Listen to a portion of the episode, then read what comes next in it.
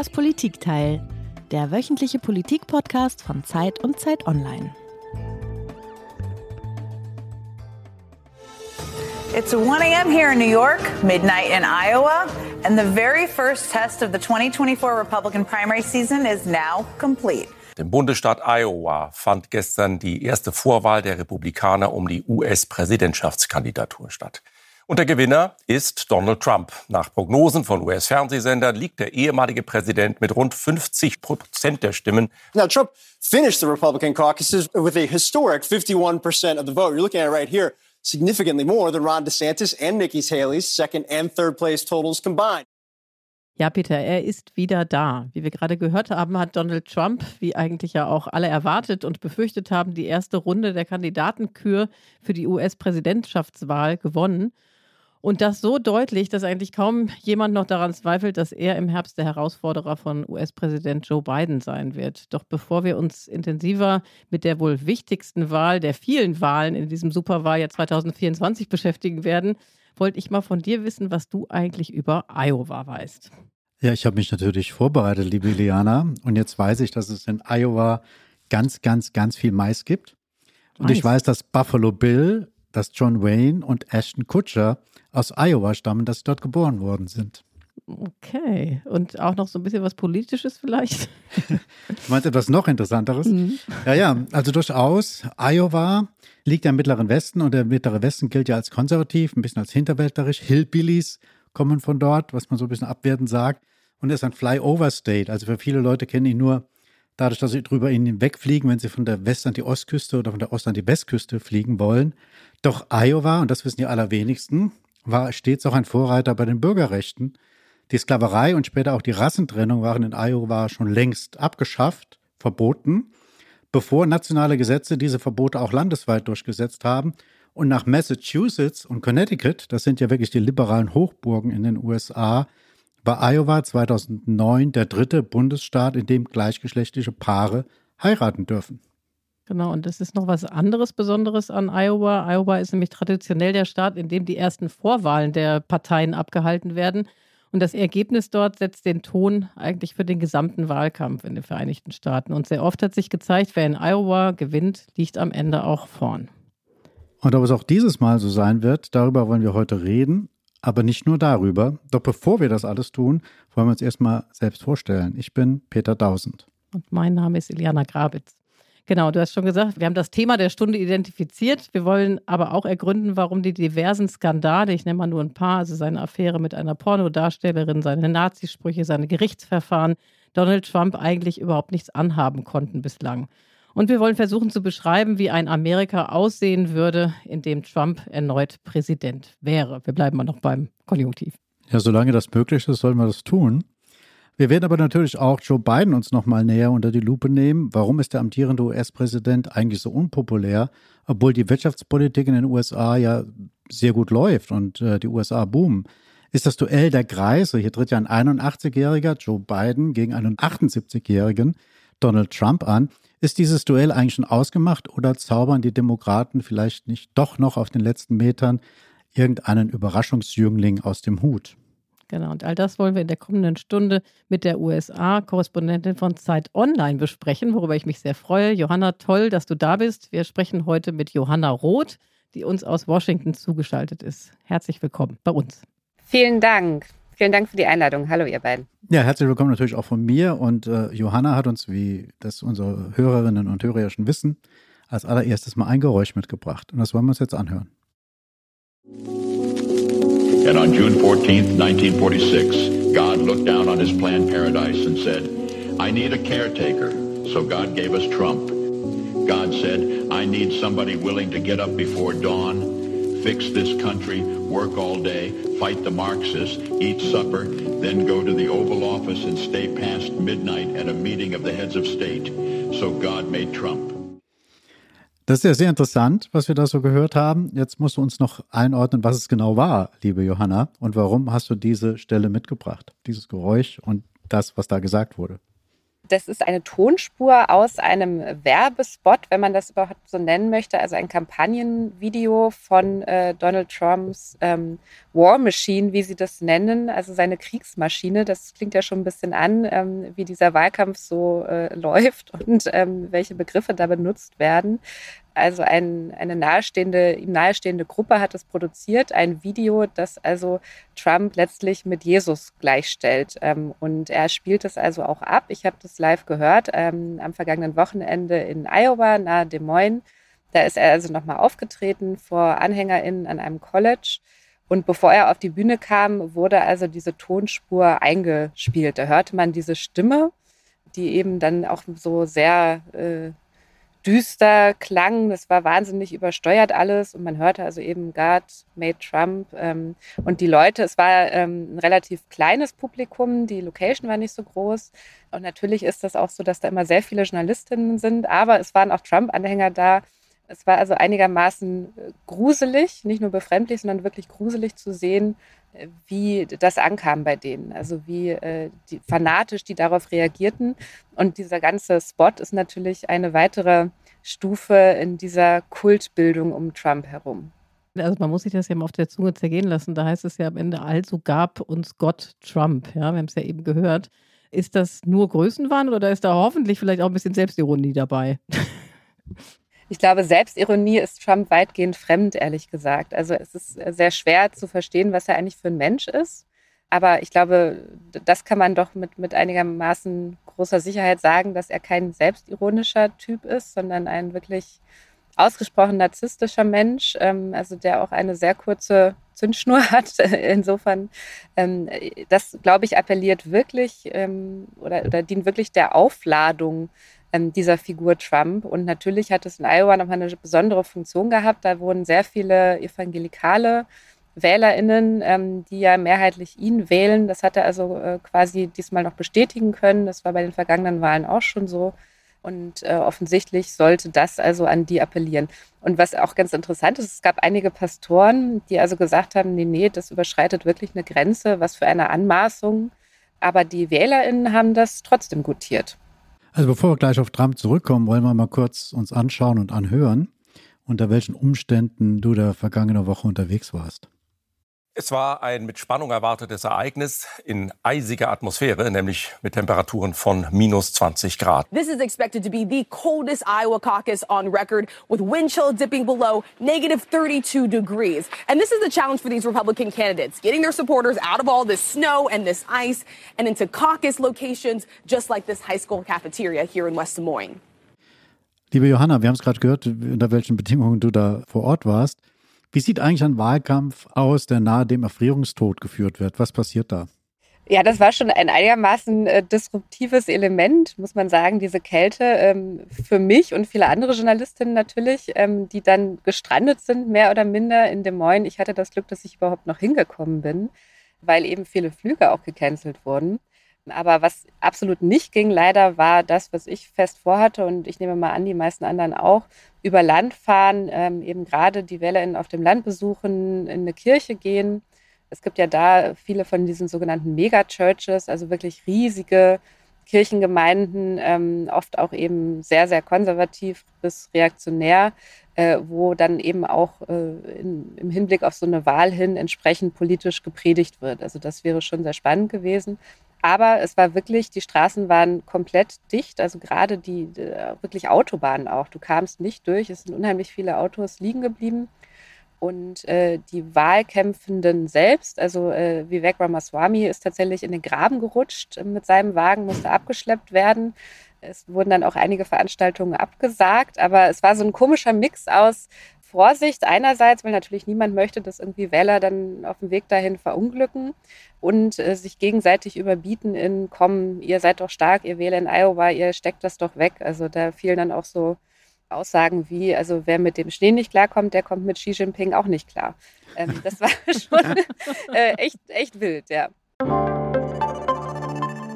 Werbung. Die fünf reichsten Männer haben ihr Vermögen seit 2020 verdoppelt. Zugleich sind 5 Milliarden Menschen ärmer geworden. Im Podcast Entwicklungssache spricht Entwicklungsministerin Svenja Schulze mit Expertinnen wie Sera Baltinijic von Oxfam über die Hintergründe und Ursachen. Wie kann Reichtum auf der Welt gerechter verteilt werden? Was bedeutet das für uns in Deutschland? Erfahre mehr. Entwicklungssache. Jetzt überall da, wo es Podcasts gibt.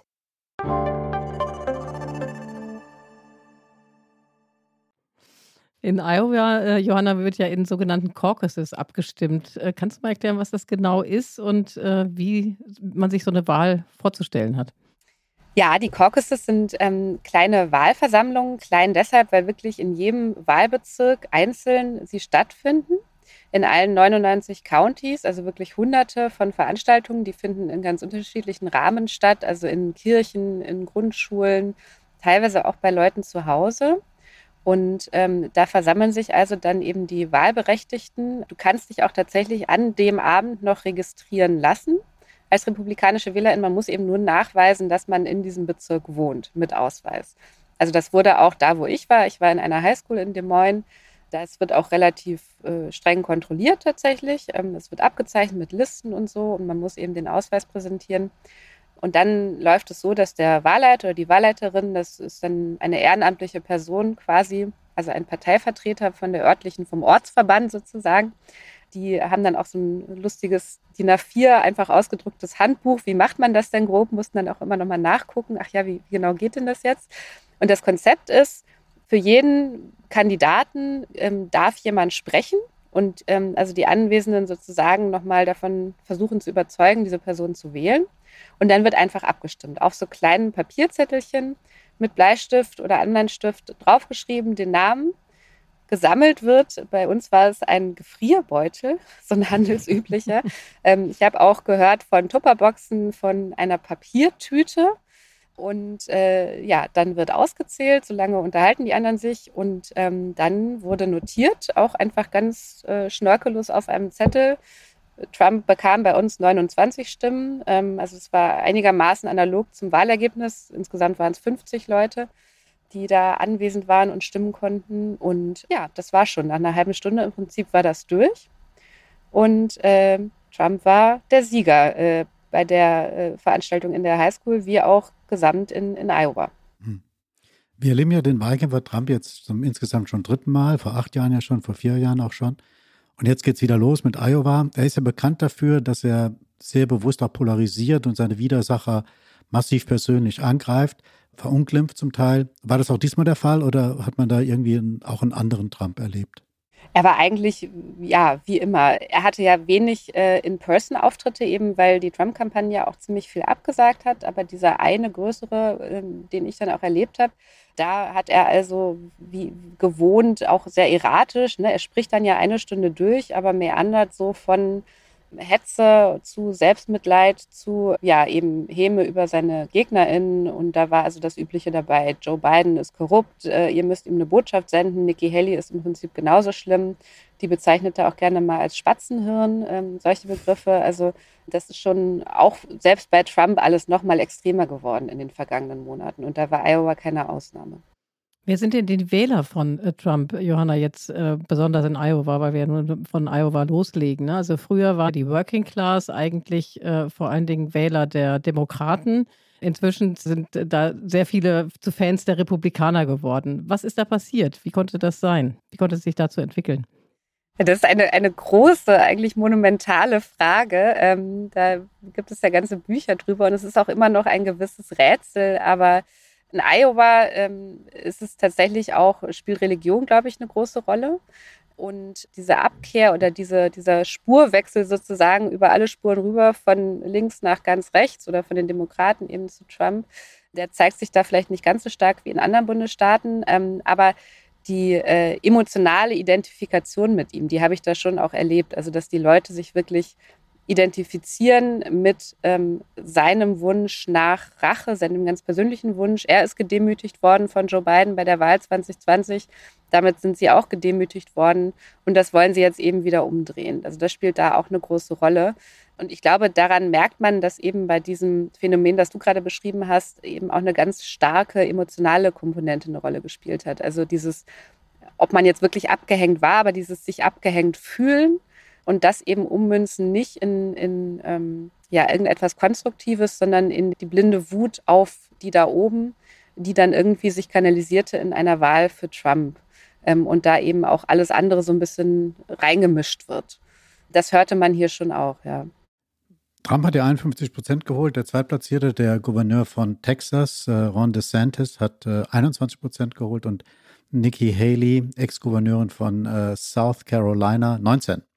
Nikki Haley galt ja eigentlich so ein bisschen als die größere Herausforderung verglichen zu äh, DeSantis. Glaubst du, dass mit dem ersten Wahlgang ist das schon vorentschieden? Warum wurde sie nur dritt, ist die eine Frage. Und was sich daran anschließt, glaubst du, dass Nikki Haley noch eine Chance hat, sozusagen diesen Kampf äh, zu gewinnen oder ist sie schon weg vom Fenster? Es ist tatsächlich Florida, nicht Texas bei DeSantis. Ich glaube, du hast Entschuldigung, Texas gesagt. Entschuldigung, Entschuldigung. das ist nicht ganz, er trägt ja gerne Cowboystiefel. Polit ja. Das ist politisch auch nicht so weit auseinander. Also erzkonservativ, Ja, es sorry. nähert sich an, sagen wir es so. Ja, er, er tut ja viel, um, um Texas nachzueifern, das stimmt. Also bei Haley haben, glaube ich, mehrere Faktoren eine Rolle gespielt. Ähm, es gab eine ganz interessante Umfrage in Iowa noch mal kurz nach der Wahl, äh, die zeigte, dass sehr, sehr viel weniger ihrer WählerInnen wirklich enthusiastisch hinter ihr stehen im Vergleich zu denen Trumps. Also das waren so Werte zwischen 30 und 40 Prozent bei ihr. Bei Trump waren es rund 90. Ich meine, mit Umfragen muss man immer vorsichtig sein, aber wenn dann was so deutlich ist, das erzählt dann schon einiges darüber. Und ich glaube aber erstmal, dass das schon Iowa-spezifisch war, dass sie da nicht so ankam. Sie ist ja in New Hampshire, der Vorwahl, äh, die am Dienstag stattfindet, an diesem kommenden Dienstag, äh, ein ganzes Stück weiter als DeSantis, auch weil die ähm, Wählerschaft in, in New Hampshire ganz anders ist. Also eher städtischer, nicht so gläubig, viel mehr, äh, also mehr College-Gebildete. Das sind alles so Leute, die sich eher zu Haley hingezogen fühlen. Und mal sehen, ne, das muss man natürlich abwarten, aber es ist schon gut möglich, dass sie da so ein bisschen den Schwung holt, den sie eigentlich schon ein bisschen in Iowa hatte holen wollen und dass DeSantis dann doch ein bisschen runtertrudelt. Der hat auch einfach in Iowa sehr, sehr viel mehr Wahlkampf gemacht als in New Hampshire. Also der ist wirklich exzessiv darum gereist. Den kennt man da jetzt wirklich. Also das ist ja auch so ein bisschen sein Problem, dass man ihn außerhalb Floridas nicht so wirklich kannte. Außer Äh, in Texas natürlich. genau. Und ähm, in New Hampshire kennt man ihn nicht so wirklich. Und ich glaube, das wird schon ein deutlicher Nachteil für ihn werden und für Haley dann eben ein gewisser Vorteil. Aber Haley liegt eben auch in New Hampshire und ja sogar in ihrem eigenen äh, Heimatstaat, wo sie Gouverneurin war in South Carolina, wie du gerade gesagt hast. Selbst da liegt sie hinter Trump. Wir sind ja jetzt von Iowa losgezogen hier in unserer Stunde hier das Politikteil. Ähm, insgesamt ist ja Amerika tief gespalten. Ne? Du hast ja eben, haben wir über die Working Class gesprochen, diese Wut der Leute auf die da oben. Können wir auch hier in Deutschland ein Lied von singen im Moment. Mich würde mal interessieren, was bekommst du eigentlich in Washington von dieser Gespaltenheit halt mit? Also erlebst du da Ähnliches oder ist das eine komplett andere Welt? Es ist eine Bubble, das muss man zugeben. Also das ist ja auch ein Kritikpunkt, der immer wieder geäußert wird und oder so ein Klischee und das stimmt gewissermaßen auch. Man bekommt es natürlich sehr mit im Kongress, wo ich auch öfter mal bin, also gerade im Repräsentantenhaus. Es gab ja im vergangenen Jahr unheimlich viele Momente, in denen dieser radikale Make America Great Again, also kurz Magerflügel der Republikaner, da äh, seine Macht getestet hat und zwar auch erfolgreich. Und ähm, man sieht schon trotzdem auch am Rande von solchen Sitzungen Demokraten und Republikaner äh, miteinander sprechen, miteinander lachen. Also da gibt es oft ein kollegiales Verhältnis, was man jetzt gar nicht so denken würde eigentlich, ne? so wie, wie inzwischen die Rhetorik geworden ist. Aber das zeigt sich schon ganz extrem. Man muss aber eben sagen, Washington ist Regierungssitz. Ähm, das ist nicht wirklich repräsentativ. Also ansonsten sozusagen im normalen Leben merkt man das recht wenig. Deswegen ist es wichtig, immer rauszufahren. An der Stelle wollen wir uns mal einen Donald Trump anhören. Das passt ganz gut zu dem, was du gerade gesagt hast, den man eigentlich so nicht kennt. What a turnout, what a crowd. And I really think this is time now for everybody, our country, to come together. We want to come together, uh, whether it's Republican or Democrat or liberal or conservative. It would be so nice if we could come together and straighten out the world and straighten out the problems and straighten out all of the death and destruction that we're witnessing. That's practically never been like this. It's uh, just so important. And I want to make that a very big part of our message. We're going to come together. It's going to happen soon, too. It's going to happen soon. Ja, man traut ja seinen Ohren kaum. Ein versöhnlicher Donald Trump hat man ja selten bis noch nie gehört. Er wirft sich hier so ein bisschen in die Pose des Staatsmanns. Ist das Ausdruck irgendeiner Form von Läuterung? Passiert da irgendwas? Hat er doch eine andere Seite, die wir noch nicht so wirklich kennen? Oder ist das eine taktische Pose, die er da präsentiert hat in der vergangenen Woche? Ich glaube leider tatsächlich ganz eindeutig Letzteres. Also, äh, dass er plötzlich so spricht, warum sollte er das tun? Ähm, also, warum sollte er das ernst meinen? Also, er spricht ja sonst, sagt er nicht Demokraten oder Liberals, sondern er sagt Radical Left oder Radical Leftists oder Marxists oder irgendwie sowas oder Socialists. Und jetzt spricht er also plötzlich, sagen wir mal, einigermaßen zivilisiert. Ich würde mal vermuten, ähm, dass das äh, das Kalkül ist, dass er eben gesehen hat, Haley war nicht so erfolgreich wie vielleicht befürchtet.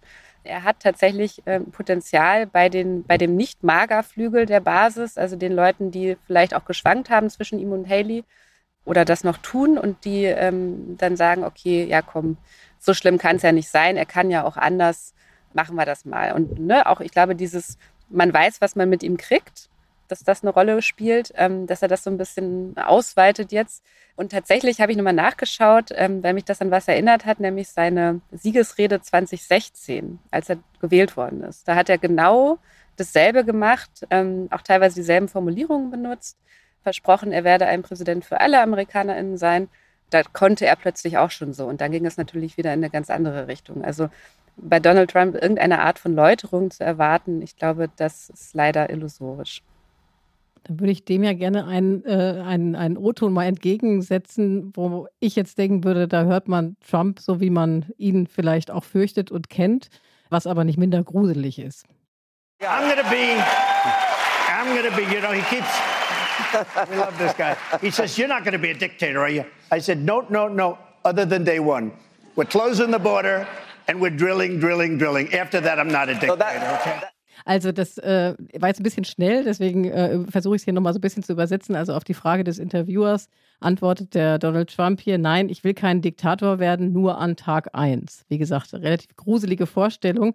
Lass uns doch mal ein bisschen den Blick nach vorne richten. Johanna, wie malst du dir ein Amerika aus? Große Frage, abermals große Frage, wenn jetzt äh, Donald Trump abermals siegreich davon ziehen würde im nächsten Jahr oder in diesem Jahr im Herbst ich glaube, also für mich und, und viele andere vermutlich ist die Vorstellung auch deshalb so gruselig, weil das sehr gut ankommt, was er da sagt. Also das habe ich jetzt auch in Iowa mehrfach gehört und äh, also man sah es auch in diversen Wählerbefragungen ähm, von, von Kollegen, dass Leute gesagt haben, naja, vielleicht ist ein Diktator gar nicht so schlimm oder dieses Land braucht jetzt aber mal einen Diktator wo man natürlich denkt, um Gottes Willen, was ist denn da los? Aber das ist natürlich diese schrittweise Grenzverschiebung, die er da macht, ähm, die offensichtlich funktioniert. Gar nicht mal nur die Sachen, die er plant, also eben den sogenannten Verwaltungsstaat äh, zerstören, indem man eben massenhaft Leute im öffentlichen Dienst ähm, entlässt und, und durch Loyale ersetzt. Natürlich das Justizministerium zu benutzen, um politische Gegner zu verfolgen das ist ja also lupenreine Diktatur. Und ich glaube, da muss man sich, äh, sollte man sich nicht die, die Illusion machen, dass das nicht passiert oder dass das nicht zumindest versucht. Und das mit dem Versuchen ist auch so ein Punkt. Die US-Verfassung ist sehr alt und war auch nicht vorbereitet auf jemanden wie Trump. Und es gibt da wirklich sehr, sehr wenig Leitplanken, die ihn daran hindern würden, zu tun, was er tun will. Und natürlich per Gericht kann man einiges versuchen einzufangen, aber das dauert immer, das ist immer nachträglich. Aber vieles äh, hat man gesehen in, im US-amerikanischen politischen System beruht ja auf Konventionen, auf gutem Willen, auf irgendeiner Form von Koalitionsbildung, auf dem, der sogenannten Bipartisanship, also der überparteilichen Zusammenarbeit, dass man da so einen Grundkonsens hatte. Es gibt bestimmte Grenzen, die überschreitet man nicht. Und das hat er aufgekündigt, weil ihm das einfach egal war und weil hinter ihm Leute stehen, die versuchen, da Chaos zu stiften und eben bestimmte Dinge zu zerstören. Und das ist schon eine sehr gruselige Vorstellung, ja. Ja, da kommen wir ja praktisch zu einem Phänomen, das man bis heute nicht versteht, zumindest mal hier, wir hier in Europa nicht so ganz verstehen. Trump ist ja ein Bewerber, äh, den die USA noch nie gesehen habe, den es in der Geschichte der USA noch nie gegeben hat. Er ist ein abgewählter Präsident, gegen den zwei Amtsenthebungsverfahren eingeleitet worden sind damals und der wegen 91 Delikten insgesamt vor vier Strafgerichten nun angeklagt ist. Er ist ein Mann, der seine Frau offenbar mit einem Pornostar betrogen hat, in einem Zivilprozess zu einer Millionenstrafe wegen eines sexuellen Übergriffs verurteilt wurde und der womöglich wegen Bilanzbetrugs nie mehr Geschäfte in seiner Heimatstadt New York machen darf. Wenn man das mal zusammennimmt, ist es eine ganze, ganze Menge. Aber warum schadet ihm all das nicht? Das ist eigentlich aus unserer Sicht ja nicht zu begreifen. Kannst du uns die Amerikaner da ein bisschen näher erklären, warum sie das alles tolerieren oder die Mehrheit der Amerikaner das zu tolerieren scheint?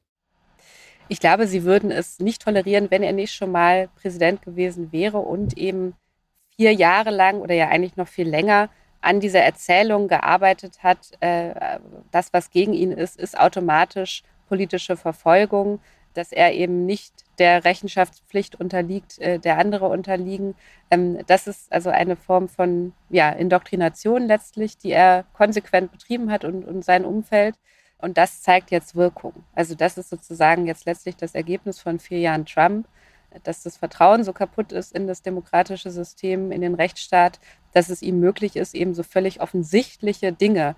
Und also gerade bei der Sache mit den, mit den Geheimdokumenten, die er äh, entführt hat, gewissermaßen, liegt ja seine Schuld relativ klar auf der Hand. Und selbst da schafft er es, die republikanische Wählerschaft, von der man jetzt eigentlich meinen müsste, okay, Gefährdung der nationalen Sicherheit, sprich auch Gefährdung der Truppen weltweit, das ist was, was die dann doch extrem stört, bis äh, von ihm abbringt. Das passiert nicht.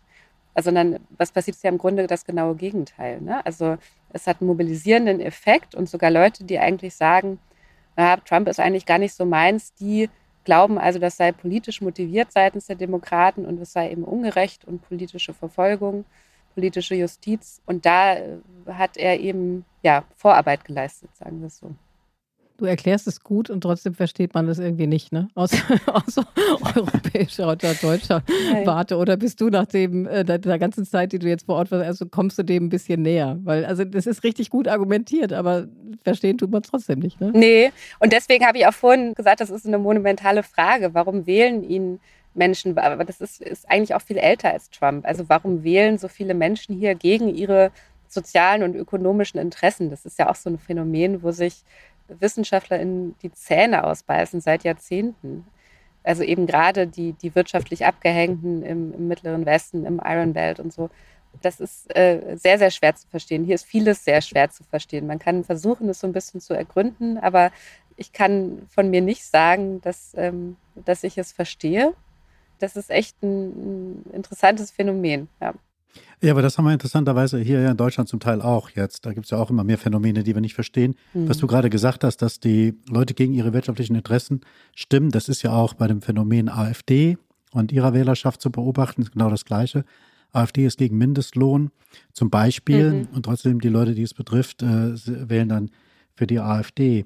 Und hier in der ist äh, von SPD bis hin zur Union sind alle politischen Widersacher relativ ratlos, wie man diesem Phänomen begegnen kann. Wenn man danach fragt hier in Deutschland, bekommt man sehr oft ein Schweigen zu hören als Antwort. Wie ist das in den USA mit den Demokraten? Was ist deren Strategie, um diesem Phänomen zu begegnen?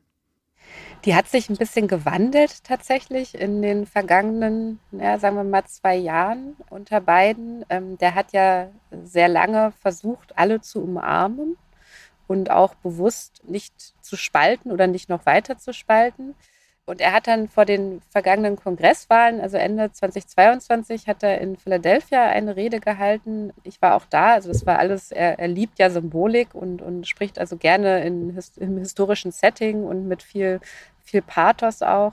Und das war so das erste Mal, dass er ein bisschen aggressiver wurde und, und quasi ganz klar auch benannt hat, ähm, Mager-Republikanismus ist sozusagen, also jetzt ist jetzt meine Formulierung, aber ist so ein bisschen der Feind, den wir, die Demokraten, und zwar äh, nicht die Partei, sondern alle Demokraten bekämpfen müssen. Und das hat er relativ konsequent auch fortgesetzt ähm, in, in seinen Ansprachen der vergangenen zwei Jahre. Also das ist so die Strategie geworden, klarer zu benennen, also auch ein bisschen das Problem zu diagnostizieren und zu sagen, okay, ähm, was da mitschwingt, ist natürlich, einen Teil muss man vielleicht erstmal verloren geben. Die erreichen wir nicht mehr. Aber wir brauchen jetzt euch, die wir noch erreichen können, um die Demokratie zu retten. Und natürlich sieht er sich dann da auch der, der Kritik ausgesetzt, dass das eben diese Spaltung noch verstärken könnte. Das ist dann eben ja, die Ambivalenz, die darin steckt.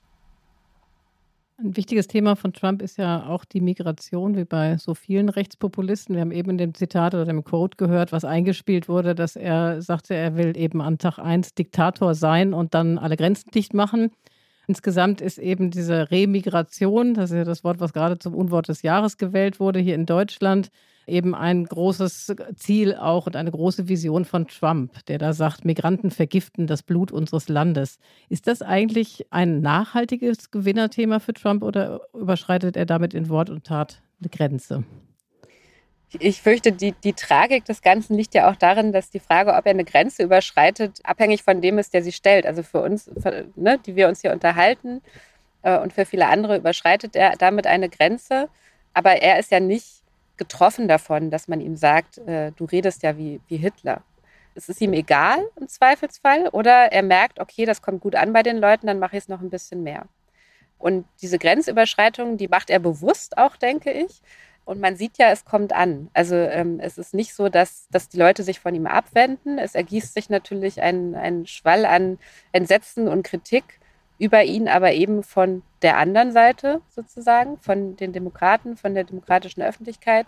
Aber es ist nicht so, dass es einen Aufschrei gäbe unter seinen Anhängern, die sagen, boah, das geht jetzt aber zu weit. Es gibt kein zu weit gehen bei Trump. Das, also ne, es ist schwer vorstellbar, was er machen soll, was wirklich Massen von ihm abbringt. Das ist, ähm, ist einfach nicht vorzustellen. Und die Grenze ist natürlich, das kommt noch dazu, auch für die anderen Republikaner ein sehr, sehr beliebtes Angstszenario, was auch sehr wirksam ist. Also ich habe mich mit Leuten in Ohio, äh, also relativ im Norden, unterhalten, für die äh, auch jetzt in Iowa wieder mit, mit Menschen, ähm, die sagen, die Grenze ist für mich das wichtigste Thema überhaupt, die ist nicht sicher, da kommen alle möglichen Leute rüber, wir kennen die nicht. Also das ist das Ergebnis auch sehr effektiver Angstmache. Johanna, ich habe ja nicht nur den Überblick darüber verloren, wer wo Gouverneur ist, sondern auch darüber, wie es jetzt irgendwie aussieht mit den Gerichtsverfahren gegen Trump. Insgesamt sind ja, glaube ich, äh, vier irgendwie anhängig noch. Aber gibt es denn irgendeins dieser Gerichtsverfahren, das ihn sozusagen stoppen könnte auf seinem Weg, Präsident zu werden? Bis zur Wahl im November ist da noch ein bisschen Zeit. Könnte es sein, dass irgendein Urteil kommt, das dann das Aus für den Kandidaten Trump bedeuten würde? Es gibt tatsächlich einen, es ist nicht ein einzelnes Verfahren, aber sozusagen ein, ein Fall im weitesten Sinne, der ihn stoppen könnte, nämlich der 14. Verfassungszusatz. Darin gibt es einen Passus, der sagt, ähm, jemand, der sich an einem, also ein gewählter eine gewählte Person, die sich an einem Aufstand beteiligt hat. Äh, englisches Wort ist Insurrection, das kommt vielleicht auch dem einen oder anderen bekannt vor im Zusammenhang mit dem 6. Januar.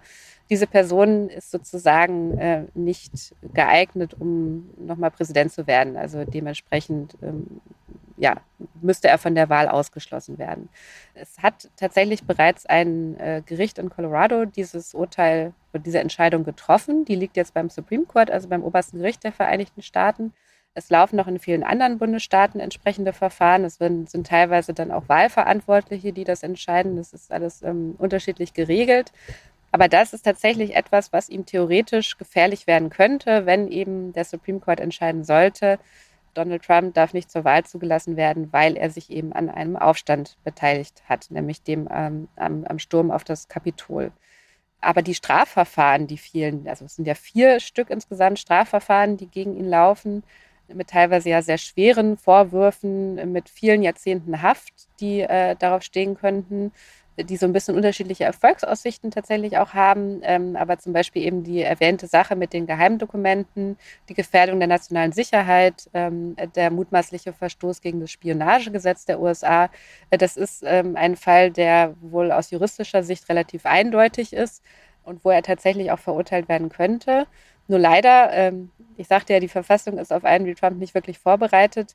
Er kann auch gewählt werden, wenn er im Gefängnis sitzt. Also, also nicht, nicht mal ein Schuldspruch würde ihn daran hindern, Präsident zu werden. Was so ein bisschen umstrittener ist, ist die Frage, ob er sich dann selbst begnadigen könnte, was er natürlich tun würde.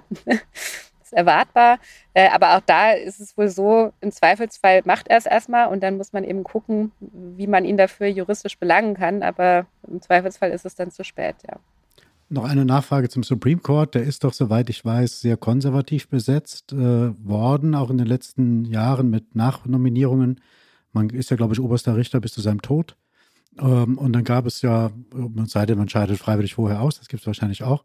Aber momentan ist es doch die Wahrscheinlichkeit, dass der Supreme Court dieses Urteil bestätigt, ist doch sehr gering, oder? Sehe ich das falsch? Ja, die ist gering, nicht nur wegen, also weil ja mehrere Richter von Trump ernannt worden sind, also weil er sozusagen auch ein bisschen die, die Mehrheit dieses Gerichts verändert hat, sondern auch weil der Supreme Court grundsätzlich sehr zurückhaltend ist mit dem Eingriff in Wahlen.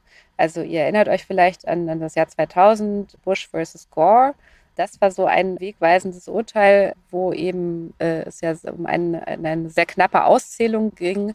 Ähm, aber grundsätzlich sind die da ähm, zögerlich. Äh, und auch, also allein deshalb schon wäre es überraschend, wenn sie das täten, sagen Expertinnen zumindest.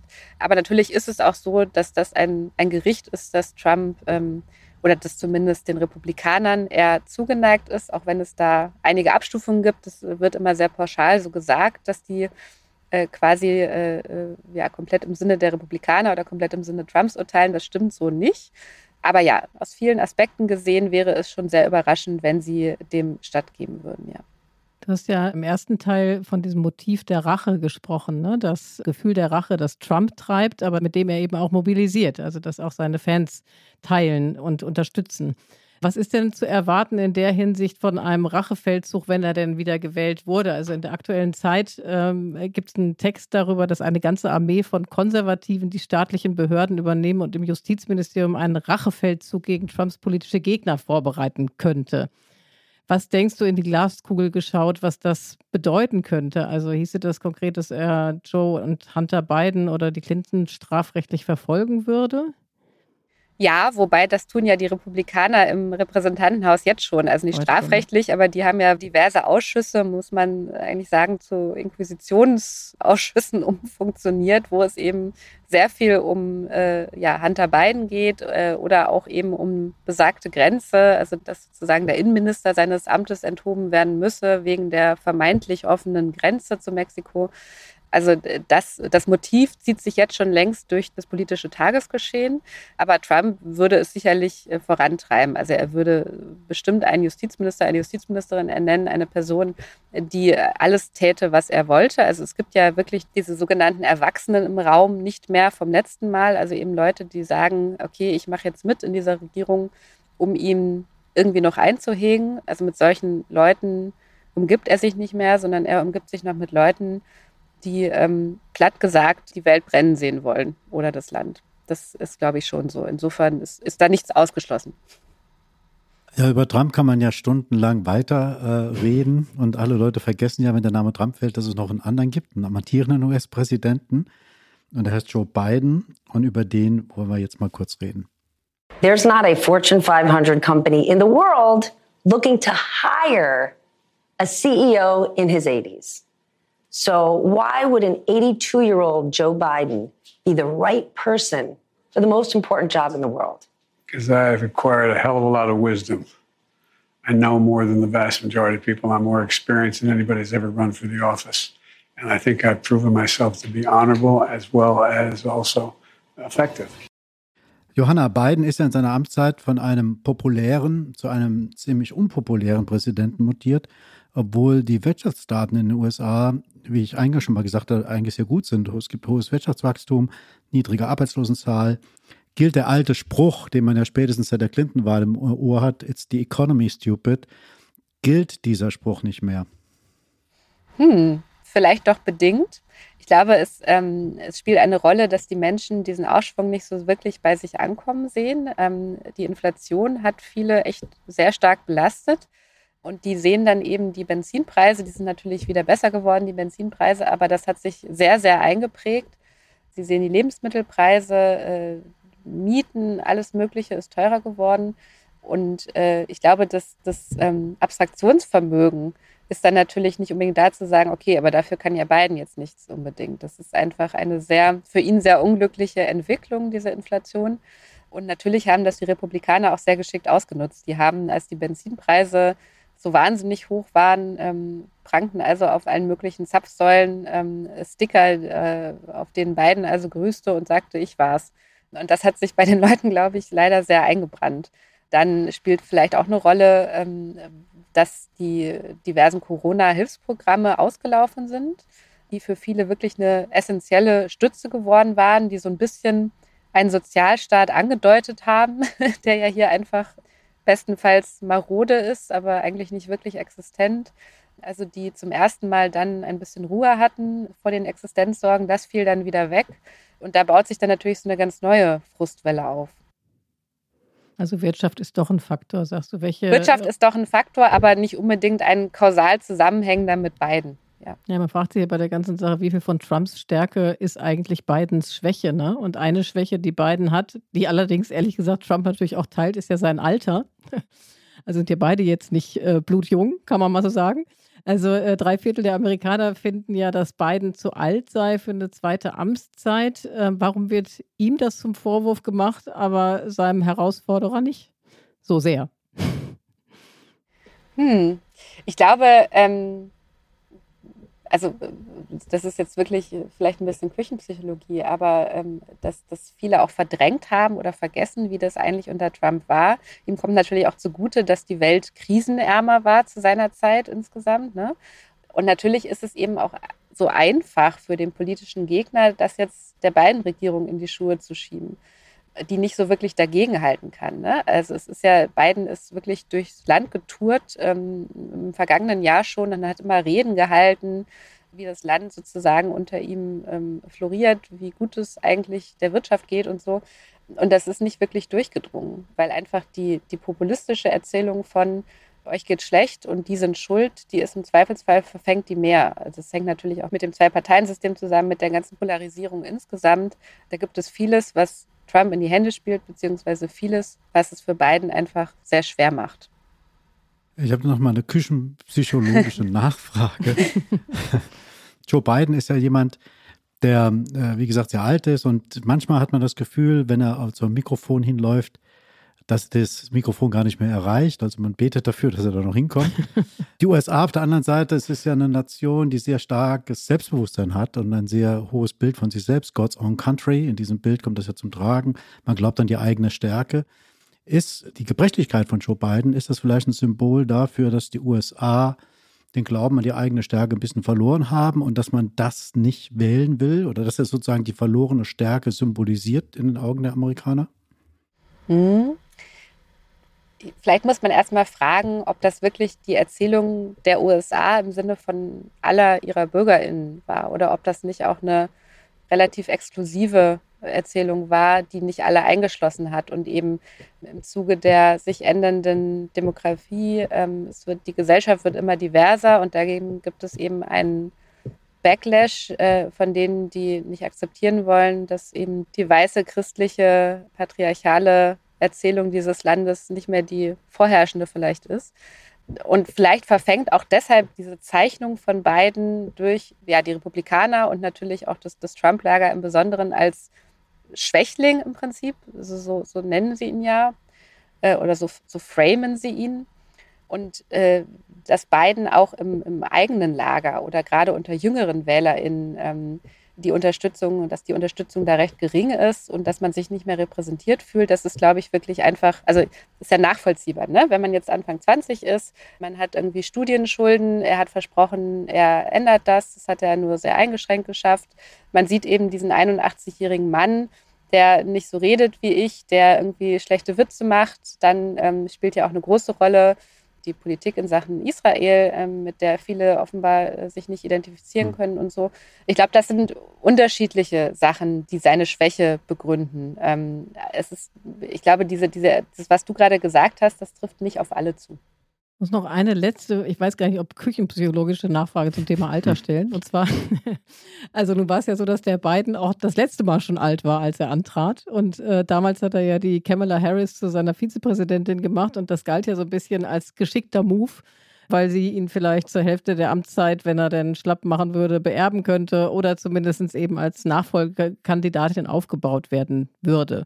So das Kalkül, was da einige reininterpretierten. Das ist ja jetzt nicht passiert. Also die Kamala Harris war ja eine große Enttäuschung am Ende. Was denkst du, wird er sich eine andere Running Mate oder einen anderen Running Mate an seine Seite holen?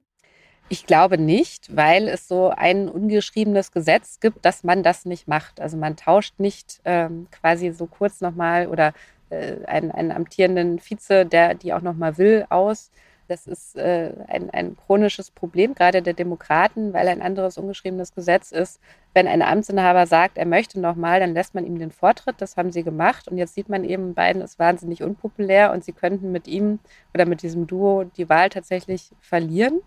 Also ich glaube, da werden sie sich äh, mittelfristig schon Gedanken machen müssen, wie sie damit umgehen. Aber es ist ja unwahrscheinlich eigentlich, dass er, dass er da nochmal eine andere Entscheidung trifft. Was auch insofern ein Problem ist, weil ja äh, die Republikaner, nicht nur Trump, sondern zum Beispiel auch Nikki Haley, sehr erfolgreich sind mit der Erzählung, wenn ihr beiden wählt, dann wählt ihr eigentlich Harris, weil das schafft er nicht nochmal vier Jahre. Das ist was, was man viel hört und was den Leuten wirklich Sorgen macht, auch Demokraten, die sagen, ich möchte Joe Biden, aber ich möchte eigentlich nicht Kamala Harris. Und natürlich auch gerade bei Republikanern, die sagen, also ähm, die veräppeln uns doch. So, ja. Das ist echt ein Problem. Dann lass uns mal kurz auf andere Demokraten schauen. Im Sommer 22 äh, ließen ja populäre demokratische Gouverneure ihre Bereitschaft durchaus durchschimmern, dass sie selbst fürs Weiße Haus kandidieren wollten, zum Beispiel der Kalifornier Gavin Newsom oder Phil Murphy aus New Jersey. Warum haben sie es letztendlich nicht getan? Weil es diese innerparteiliche, diesen innerparteilichen Konsens gab, an den sich auch fast alle gehalten haben. Joe Biden hat gesagt, er tritt nochmal an und wir wollen geschlossen erscheinen. Wir müssen ihn mit allen Kräften, die wir haben, stärken. Also stört niemand diesen Moment. Äh, ihr könnt alle noch ein paar Jahre warten. Ihr seid alle ein bisschen jünger gerade Newsom zum Beispiel, euer Moment wird kommen und die haben sich eben entsprechend bis auch zwei Außenseiter äh, ja zurückgehalten. Noch. Mal sehen, ob das äh, also dieses ganze Jahr durchhält. Weiß ich nicht. Ja, aber ist es eventuell denkbar? Ich meine, wir reden hier in Deutschland ja auch mittlerweile schon über einen Kanzlerwechsel. So weit ist es schon. Zumindest einzelne Blätter, in denen das passiert. Ist es denn denkbar, dass auf den letzten Metern jetzt im oder mitten im Wahlkampf Joe Biden in seinem Alter könnte er jederzeit sagen, also meine Ärzte empfehlen mir jetzt, mein Gesundheitszustand hat sich verschlechtert, ich soll das nicht machen. Wir schicken einen neuen ins Rennen. Ist das vorstellbar? Und wenn es denn so wäre, wer würde das dann sein? Es kann natürlich vieles passieren. Also man kann sich auch in einem wesentlich jüngeren Alter das Bein brechen, aber ich glaube, für Biden wäre das Bild, wie er in einem Rollstuhl auf die Bühne gefahren werden muss, weil er eben ja, sich den Fuß gebrochen hat oder so, das wäre wirklich fatal. Ähm, wenn sowas passiert, es kann sein, dass es in der Demokratischen Partei nochmal Bewegung gibt, weil eben dann doch prominentere Leute sagen, pass mal auf, Ansage hin oder her, das wird so nix. Newsom ist sicherlich ein Kandidat. Äh, Gretchen Whitmer, die Gouverneurin von Michigan, ist auch ambitioniert, ist populär, hat ähm, einen sehr guten Wahlkampf gemacht 2022. Ja, das, das werden so Leute, Ro Khanna, ähm, Abgeordneter Kalifornien, also da gibt es doch einige, die da ähm, sozusagen dann hervortreten könnten. Was auch noch ein Faktor ist, ähm, es gibt die sogenannte No-Labels-Bewegung. Das ist ähm, noch keine offizielle Partei, aber äh, könnte eine werden so eine selbsternannte Bewegung der Mitte, die also sehr offen damit drohen, dass sie einen Drittkandidaten ins Rennen schicken und zwar eben mit sehr viel Geld dahinter. Also anders als jetzt die, es gibt ja noch andere Kandidaten, wie zum Beispiel Cornel West oder so, aber das wäre nochmal eine andere Nummer quasi, dass sie äh, Joe Manchin, den äh, noch Senator für West Virginia, das ist ja so ein Intimfeind von Joe Biden, der äh, Teile seiner Agenda wirklich aktiv torpediert hat im im Kongress, dass der also äh, ins Rennen geschickt werden könnte. Und er spielt auch sehr offen mit dem Szenario. Also es ist, glaube ich, ähm, verheimlicht nicht groß seine, seine Bereitschaft, das zu tun. Das könnte natürlich dann nochmal mm, ja, äh, groß zu Bidens Nachteil sein, weil äh, relativ klar ist, äh, auch in Umfragen, Wählerbefragungen, dass das im Zweifelsfall nicht Trump irgendwelche Stimmen abgräbt, sondern einfach nur Biden. Also wenn man dir und uns so zuhört, kriegt man ja eigentlich äh, wirklich äh, schlechte Gefühle, weil ehrlich gesagt, ich habe noch nichts gefunden jetzt in all dem, was wir jetzt hier besprochen haben, was Hoffnung macht. Ne? Also äh, die Wirtschaft äh, bringt nicht die positiven Nachrichten, die es vielleicht bräuchte. Da ist ein alter Mann, der auch noch mit derselben Frau wieder antritt äh, im Gepäck, äh, wo man nicht das Gefühl hat, dass es irgendwie eine, also durch eine neue Person vielleicht das Ruder sich rumreißen ließe. Und du hast ja eben auch Israel angesprochen, äh, auch mit den Positionen eckt er an. Und da ist es ja wahrscheinlich nicht unbedingt zu erwarten, dass er, äh, dass er da nochmal umschwenkt. Was sind denn die Themen deiner Ansicht nach, auf die er setzen sollte, um eben äh, vielleicht doch noch etwas zu seinen Gunsten zu bewegen? Ich fürchte, ähm, es ist wirklich nicht themenabhängig, sondern personenabhängig. Also Joe Biden sagt ja unheimlich viele richtige und wichtige Dinge. Also dass er jetzt so sich konzentriert auf dieses Motiv der m, zu rettenden Demokratie, das äh, kann man sicherlich kritisch diskutieren, ob das so klug ist.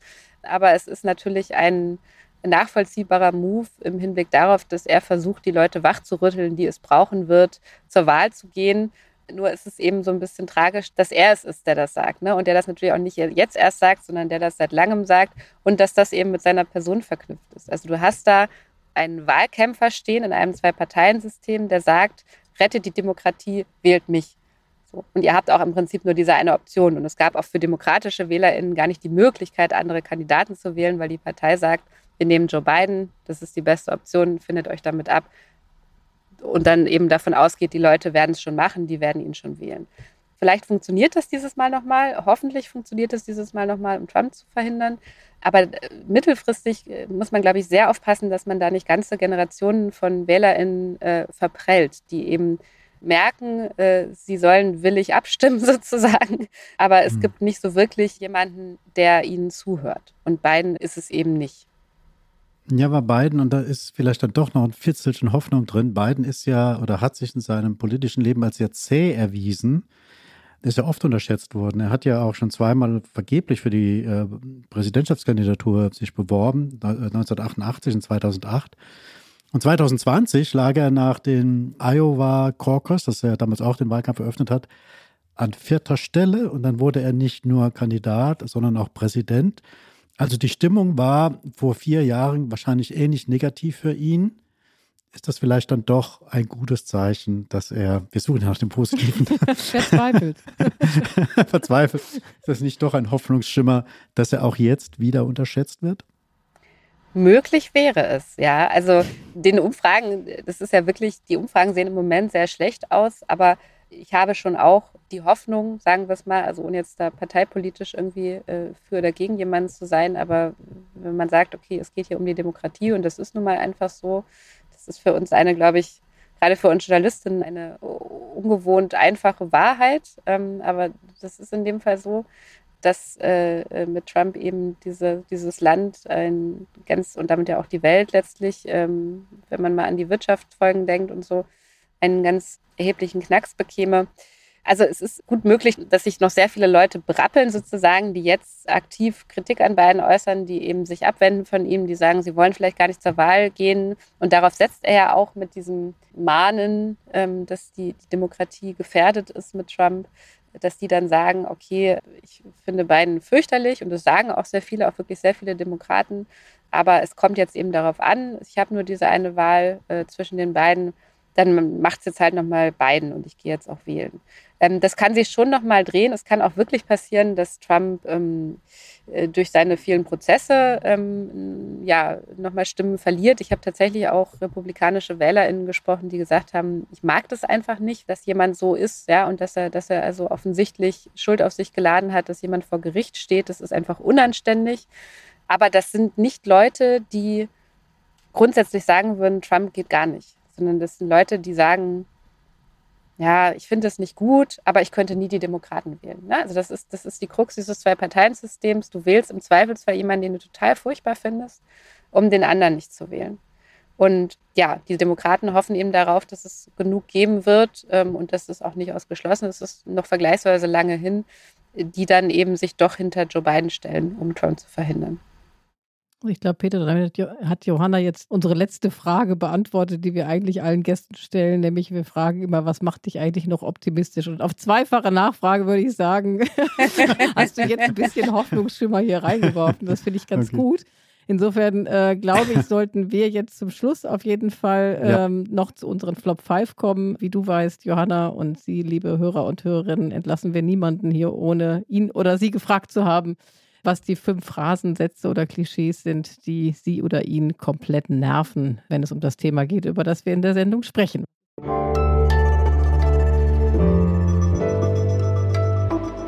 Die Flop 5.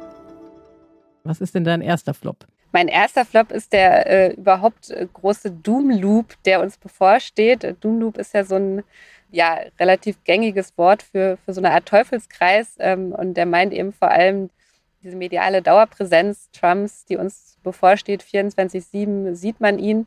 Und es gehört zu meinem Job, den ich sehr liebe, auch Donald Trump reden zu hören. Und der redet ja wirklich gerne mal eine Stunde, anderthalb Stunden. Und das ist wirklich auch physisch anstrengend bis schrecklich, ihm zuzuhören. Das ist, ähm, also dem, dem sehe ich nicht gerne entgegen. Und eben einfach so dieses, ja, zum Beispiel The Radical Left und solche, solche Begriffe.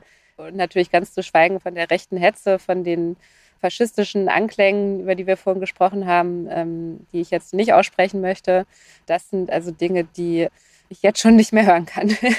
in diesem Und trotzdem wirst du noch sehr viel hören müssen. Ne? Aus dem Doom genau. kommen wir irgendwie nicht raus, ist mein Eindruck. Das stimmt, da führt kein Weg dran vorbei. Aber es ist natürlich auch ein bisschen schade, dass so viel anderes Wichtige da, da untergeht. Ne? Es passiert ja noch viel anderes ja. in diesem Land. Ja, aber das, das Grauen kann, hat ja auch eine, manchmal so eine gewisse Faszination, aber dagegen bist du immun, wenn ich das so richtig raushöre. Ja, ich, ich hoffe ja, gut.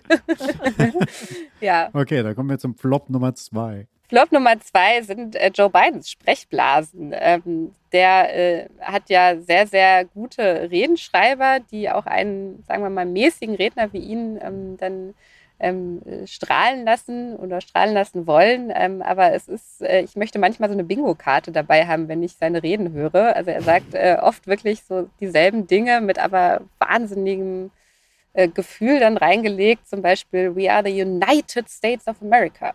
Äh, und dann gerne noch For God's Sake dahinter. Ähm, oder er sagt, es gibt nichts, was wir nicht schaffen können, wenn wir es zusammentun. Und wenn man das halt zum fünften Mal gehört hat, denkt man so, oh, okay, ja gut. Dann verliert es so sehr an Strahlkraft. Und ähm, ich frage mich dann immer, wenn es mir schon so geht, wie geht es denn dann den WählerInnen, die das jetzt so oft hören?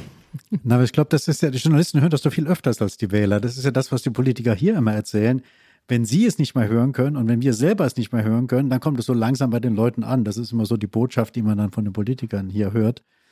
Aber wenn das 24-7 so ist über Monate, wir reden ja jetzt über den November, wo die Wahlen sind, dann wird es wahrscheinlich doch ein bisschen heftig. Ja. Flop Nummer drei. Flop Nummer drei ist, darüber haben wir auch schon gesprochen, we need to secure the border. Also wir müssen die Grenze sichern. Das kann ich wirklich nicht mehr hören, weil es einfach auch sachlich falsch ist. Diese Grenze ist nicht offen. Da sind 20.000 Grenzschutzbeamte, da sind Zäune, Stacheldraht, Mauer, ein potenziell tödlicher Fluss und äh, eben auch einfach diese, diese Falscherzählung, dass wahnsinnig viel ist. Zum Beispiel, äh, dass das Fentanyl, was ja wirklich unheimlich viele Menschen hier umbringt, ein wahnsinnig großes Problem ist, dass das eben mit den Migranten oder besser gesagt vielen Asylsuchenden hier rüberkäme. Das stimmt einfach nicht. Das war bei 0,1 Prozent der Fall. Der Rest sind äh, US-Bürger, die das tatsächlich dann mit dem Auto äh, schön über den Grenzübergang schmuggeln. Aber es ist eben eine wahnsinnig erfolgreiche populistische Erzählung und ähm, die Macht, die die schon entfaltet hat und noch entfalten wird, die macht mir doch ein bisschen Angst. Das lassen wir so stehen. Johanna, dein vierter Flop. Flop Nummer vier, keine Kritik. Äh, ich benutze es auch oft, aber die gespaltene Gesellschaft das hört man so oft und ich benutze es auch, aber ähm, ich kann es einfach nicht mehr hören. Und ich frage mich auch immer, werden wir dem Phänomen damit eigentlich wirklich gerecht oder ist es nicht doch auch ein bisschen verkürzend? Mir ist aber noch nicht viel Besseres eingefallen. Vielleicht finden wir ja was. Kurze Anmerkung: Wir haben hier in Deutschland gibt es ein Buch äh, von einem Soziologen, Steffen Mau, der sagt, äh, Triggerpunkte heißt das, der mhm. sagt, die deutsche Gesellschaft sei gar nicht so gespalten, wie wir uns das permanent einreden, sondern wir würden uns nur an bestimmten Triggerworten sozusagen irgendwie dann wahnsinnig aufregen und sich da unterscheiden, massiv unterscheiden, auch in den, äh, in den Infight gehen, in den verbalen. Jetzt aber neulich ein, ein, Interview gegeben, wo er gemeint hat, wir sind vielleicht doch gespalten. also, von daher wissen wir es nicht. Dann fehlt, also uns fehlt noch der letzte, der fünfte Flop bin ein bisschen vom Konzept abgewichen, weil es ähm, keine Phrase ist, sondern es ist eine persönliche, eine persönliche Sache. Es ist ein großes Privileg, diesen Job machen zu können und so viel reisen zu dürfen. Aber ich habe wirklich Angst vor den Rückenschmerzen vom vielen Fliegen dieses Jahr. Also nach Iowa sind es, äh, wenn man Direktflug kriegt, drei Stunden. Äh, das vergisst man ja mal schnell. Hier einmal halb durchs Land sind drei Stunden, aber wenn man dann umsteigen muss, sind es schon mal sechs Stunden und dann ist man zwölf Stunden unterwegs oder so. und äh, das ist was, dem sehe ich nicht so gern entgegen. Den Reisen aber natürlich schon. Was sagt der Vielflieger Peter dazu? Also ich für mich aus meiner Warte, die ich sehr viel hier ähm, nur in der Redaktion sitze, hört sich das eher beneidenswert an, aber ich sehe ein. Ich kann es verstehen. Aber was sagst du denn dazu, Peter? Du bist ja auch viel unterwegs. Ja, ich muss ja diverse Politiker dann irgendwie begleiten, sonst fliege ich ja auch nicht so viel. Ich hoffe nur, dass das jetzt nicht, diesem Part nicht so viele Klimaaktivisten hören jetzt gerade. Hast du Tipps, Peter? das hört sich jetzt total abgehoben an. Es ist aber so, wenn man mit dem Kanzler fliegt oder dem Verteidigungsminister, mit dem bin ich der Regel unterwegs, ist alles ein bisschen bequemer. Hm. Also von daher, von daher kann ich dir leider, leider keinen Tipp geben. Aber ich habe noch was Neues zum Schluss diesmal, sozusagen. Wir haben ja schon gesagt, dass du eigentlich was Positives schon gesagt hast, aber was mich noch interessiert, da wir jetzt ja 60 Minuten lang doch primär das Problematische an den USA beschrieben haben, nämlich die politische Situation gerade, da hätte ich noch eine letzte Frage. Was fasziniert dich denn an den USA? Ich glaube, es ist die Widersprüchlichkeit, dass du wirklich alles hier hast. Also es gibt nichts, was es hier nicht gibt. Es ist äh, manchmal fast ein bisschen witzig, ähm, dass man überlegt, innehält, kann ich das jetzt schreiben? Das denken, die denken doch, ich hätte mir das ausgedacht. Aber es ist dann wirklich so passiert, weil die Leute wirklich so sprechen oder weil Dinge wirklich so aussehen, wie man sich das vielleicht vorgestellt hat, aber dachte, es wäre dann nicht so. Und äh, sie schaffen es auch immer, mich, mich zu überraschen. Und man hat einfach äh, in, dies, in dieser Arbeit unheimlich viele sehr nette, sehr warme Begegnungen mit Menschen, was auch ein Dilemma sein kann, weil es gibt auch wahnsinnig nette Trump-Fehler. Ne? Also äh, ältere Frauen, die dich Honey nennen und, und umarmen wollen und so und, und äh, herzensgut sind und sich um dich kümmern wollen oder man liegt, bleibt mit dem Auto liegen oder, oder was weiß ich. Ähm, aber es ist eben, und dann ist es eigentlich umso bedrückender, dass man sich fragt, was ist hier eigentlich los? Ja, was ist, was ist los mit diesem Land? Was ist los mit diesem politischen System? Aber das ist wirklich eine Sache, die schön bleibt, hoffentlich, die ich mir erhalten kann, ähm, dass man wahnsinnig vielen verschiedenen Menschen begegnet, die sich auch freuen, einem zu begegnen. Ja, das ist sehr spezifisch für die USA. Das sind doch sehr schöne Worte zum Schluss, oder Peter? Absolut, absolut. vielen Dank, liebe Johanna, dass du heute unser Gast warst und vielen Dank, liebe Hörer und Hörerinnen, dass Sie bis hierhin zugehört haben. Wenn Sie Anregungen haben, wenn Sie was kritisieren wollen, wenn Sie uns loben wollen oder uns Themen mit auf den Weg geben wollen für die nächsten Folgen von Das Politikteil, dann schreiben Sie gerne an unsere E-Mail-Adresse daspolitikteil.zeit.de. Und in der nächsten Woche sind, glaube ich, unsere beiden Kollegen hier am Start, oder? Ich hoffe doch, dass die auch mal wieder ran dürfen. Also das nächste Woche gibt es ein neues Thema, einen neuen Podcast. Wir wissen noch nicht, worüber wir reden. Das wird ja immer relativ kurzfristig entschieden, aktuell. Tina und Heinrich werden das wahrscheinlich dann moderieren, wenn ich das richtig sehe in unserem Ablaufplan. Und uns bleibt zum Schluss nur noch der Dank an Pool Artists, an Katja, Pia und Ole von Zeit Online an Carlotta für die O-Töne und natürlich auch an unseren Gast Johanna Roth, die Zeit Online-Korrespondentin und die Frau, die in Iowa nicht erfroren ist. Toll, dass du uns die USA so wunderbar und die Lage so wunderbar erklärt hast. Vielen Dank dir. Danke euch. Hat Spaß gemacht. Danke dir. Tschüss. Tschüss. Tschüss.